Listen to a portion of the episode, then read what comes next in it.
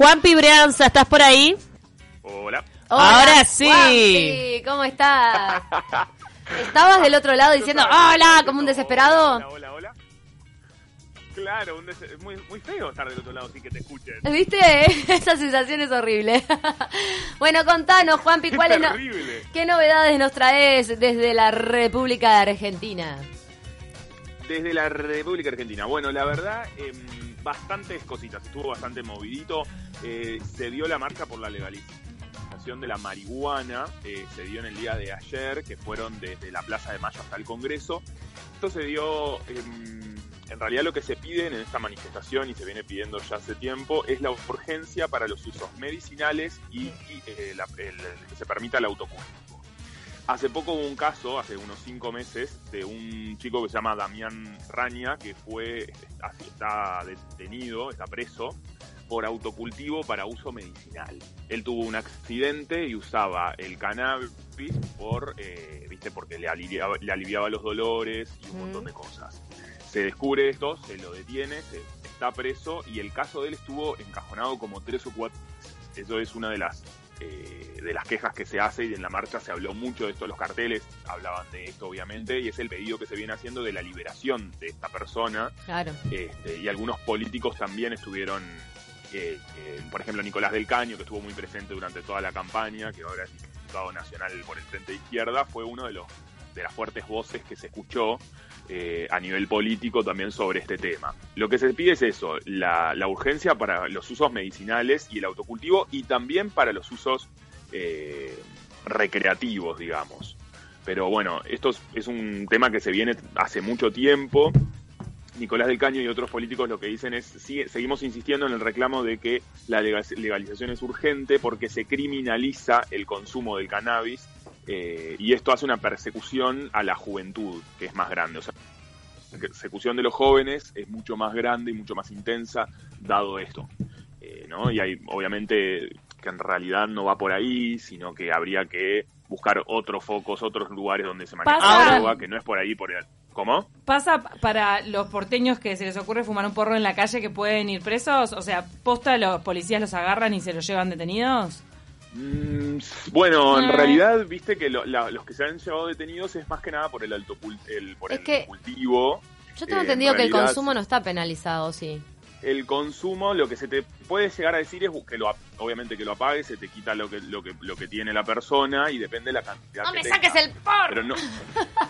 Claro, pero no pu- pueden ir fumando, no se da con- no pueden ir fumando libremente por la calle, obviamente. Y si hay policías, la gente tiende a esconder o no fumar delante de un policía. Como eso no es como en Uruguay, se, se da de Juan- manera muy diferente. Juanpi, ahora ellos tienen como referencia lo que pasó en nuestro país. ¿Se vendería también en farmacias? ¿Lo ven posible eh, que se pueda hacer todavía- así este tipo de regulación? Sí, se habla mucho de lo que pasó en Uruguay. En ese sentido, para ellos, Uruguay obviamente es un lugar donde se observa y se mira eh, y, están en constante tratando de aprendizaje cómo se llegó a eso. Yo creo que todavía lo de las farmacias lo ven muy lejano porque están en otra instancia en la discusión y esa, esa forma todavía no la logran comprender del todo, cómo se hace. Obviamente que las organizaciones sí, hablo del común de la gente, ¿no? Después las organizaciones y la, todos los que están atrás de eso y que están luchando, sí, pero en el común de la gente todavía está lejos ver esa, eh, como da, de esa manera la plataforma. Cambiamos de tema, Juanpi, para hablar de Gastón Pauls. Acá tiene una enemiga total. ¿Ah, sí? Si lo ve, le escupe la cara. No sé, no, No, lo quiere ¿Ceci, nada. Si se acerca a mi hija, lo saco a, a- a los tiros. Bueno, ¿qué onda? ¿18 años? ¿La, la nueva novia? 18 años. Bueno, esto también fue bastante fuerte. Yo creo que la discusión eh, es interesante, más allá de la historia de Gastón Pauls y esta chica. Es así, Gastón Pauls, 47 años, Camila Canciova tiene 18 años. Se presentaron hace un tiempo, no sé por qué no, habría, no había generado tanto revuelo como ahora, que están con él, eh, se habían presentado en, un festival de cine y ahora están con el avant premier de la película de Gastón Pauls y generó bastante revuelo. O sea, de paso cañazo se habla también de la película que le estaba yendo mal, eh, a nivel de taquilla. Pero bueno, ese es un comentario aparte. Ella hermosa, hay que El decirlo. es- ella es muy linda, la, la, la chica. Eh, ellos están en pareja ya hace seis meses y se armó un revuelo por todas las redes sociales por la diferencia de edad. Recordemos, 47 él, 18 ella. Eh, hasta el momento ellos no habían salido a responder por ningún lado, porque había, bueno, había críticas de todo tipo, de bueno, que estás con un viejo, que no sé qué, que estás con una 47 joven. tiene Ah, él.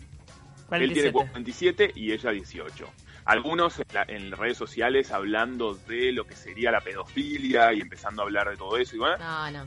La cuestión es que ella ahora dio una respuesta en Twitter, en la red social. Ella al toque empezó a cerrar las cuentas de Instagram y de todo. O sea, lo- lo Tampoco de dividamos las aguas, por más por más odio que haya, no, odio no, pero por más que a mí no, no, no yo no soy santo devoción de, de, de Gastón Pauls, pero pedofilia eh, está muy distante el término a lo que se refiere de estar con una gurisa de 18 años. Que además, digo, hay voluntad por parte de ella, no, No, es que le está obligando a nada. Claro, es una relación con consentimiento cuando también una cosa que vale recordar es que acá en Argentina la edad de consentimiento sexual es a partir de los 16 años. Claro, claro. Y esta chica tiene 18. No, no, la Pero pedofilia bueno. no está sobre la mesa de discusión. Totalmente. No, no, yo lo que digo es las cosas que se han tirado. Viste que en redes Sí, sociales claro. se tira de todo un poco y hay artículos que se escriben sobre todo. La- lo que sucede es que ella ahora retuitea un artículo que yo la verdad que lo había leído antes que, que la chica lo retuiteara y me pareció súper interesante el punto de vista que pone. Es una periodista acá argentina que se llama Paula Jiménez con eh, la colaboración de Tamara Terenbaum, que es una escritora de distintos y filósofa. feminista. Tamara, ¿no? Eh, feminista, claro. Entonces ellas hablen, hablen un debate más interesante también, que dicen que más que la diferencia de edad, o sea, más que hablar de la historia de amor y, y- y del actor sí, de este, de este hecho puntual, sino de otras aristas que traen esto, ¿no? Como, por un lado, el, el sí, la plata, el, digamos, hablar de, del feminismo dado en esto, ¿viste? Un ejercicio, ellas plantean un ejercicio para plantear qué, puede, qué pasara si la situación fuera al revés si fuera la, la mujer de 47 y el hombre de 18. ¿Cómo se lo tomaría la sociedad si pasara eso?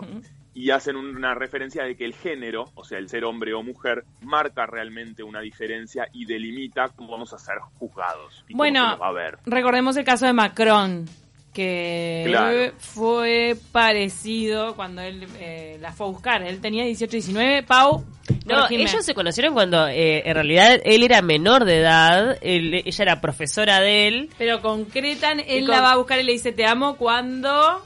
No, ella tiene una diferencia de treinta y pico de años. Pero él, él ya era adulto. Ya era adulto, ya era mayor de edad, sí, cuando la va a buscar.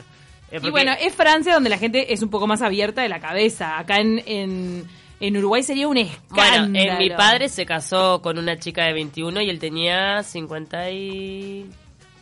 54 cuando se casaron, una cosa así. 21. Así Claro, que- también era, era muy común, ¿no? Anteriormente. eso. Pasa en las mejores familias. A mí la verdad que lo de... Otro argumento que... No, sí, sí, perdón, chicas. No, sigan. está bien, de Juanpi. Informe, informe.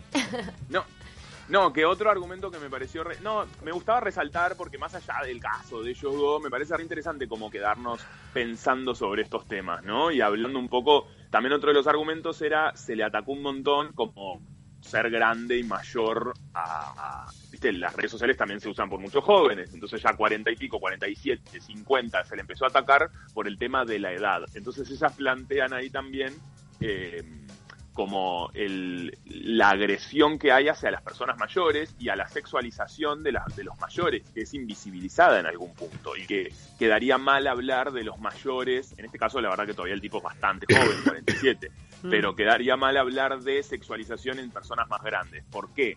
Entonces nada, me parecieron como de alguna manera aristas interesantes que, que se desprenden del tema. ¿Me explico? Que, está bueno. Por, como, viste, frenemos un poco, o sea, también está eso. La chica, en, en mi opinión personal, ella es eh, mayor de edad. Claro, la y- lo Y decide. nadie la está obligando, ni, ni, ni está ejerciendo, ni, ni nadie ejerce sobre ella una violencia.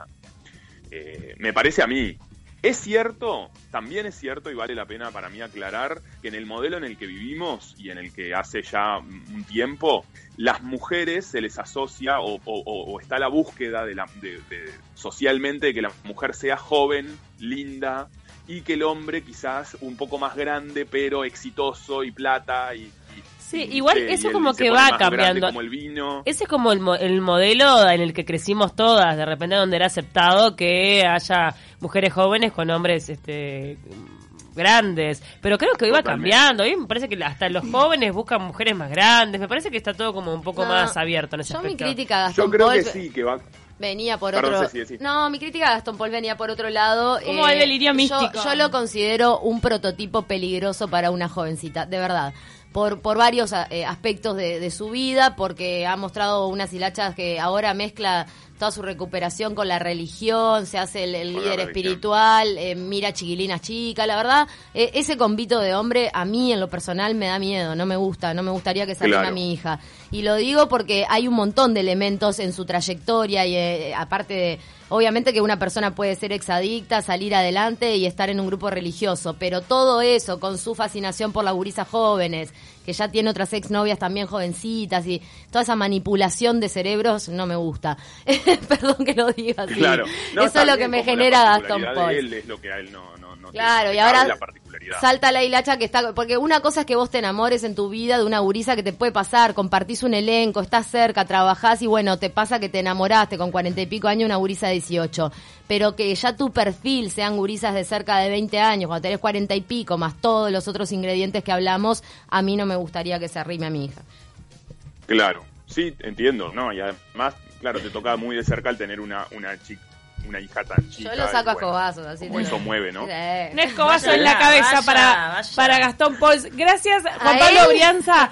Nos quedan segundos para algún pique para alguien que cruce el charco. Ay, no sé quién va a cruzar, hay que llega- votar. Hay que votar, no hay que cruzar, pero si llegan a estar acá y vuelven para el domingo, la noche del sábado es la noche del teatro independiente. Por lo Uh, tanto, qué va a haber mal. un montón de teatros con entradas a 100 pesos. Es solamente eso. Buenísimo. Buena onda, buen pique. Acá están los nominados al Florencio. 100 pesitos. Acá en Uruguay están los nominados al Florencio. Quería meter esa pastillita. De repente, ahora, eh, después de este retornable, podemos mencionar un poco quiénes son los nominados. Entre que ya está barato Argentina y que ahora hay entradas para Teatro Independiente a 100 pesos, escúchame, te cruzas el charco y te haces una panzada cultural.